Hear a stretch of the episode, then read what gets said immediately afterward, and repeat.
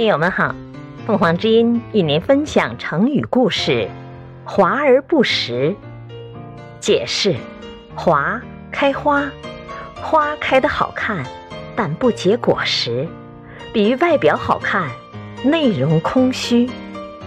晋国大夫杨楚富出使魏国回来，路过宁邑，客店的店主看见杨楚富一表人才，就决定。告别妻子去追随他，结果还没走出多远，那店主不打算继续跟随下去。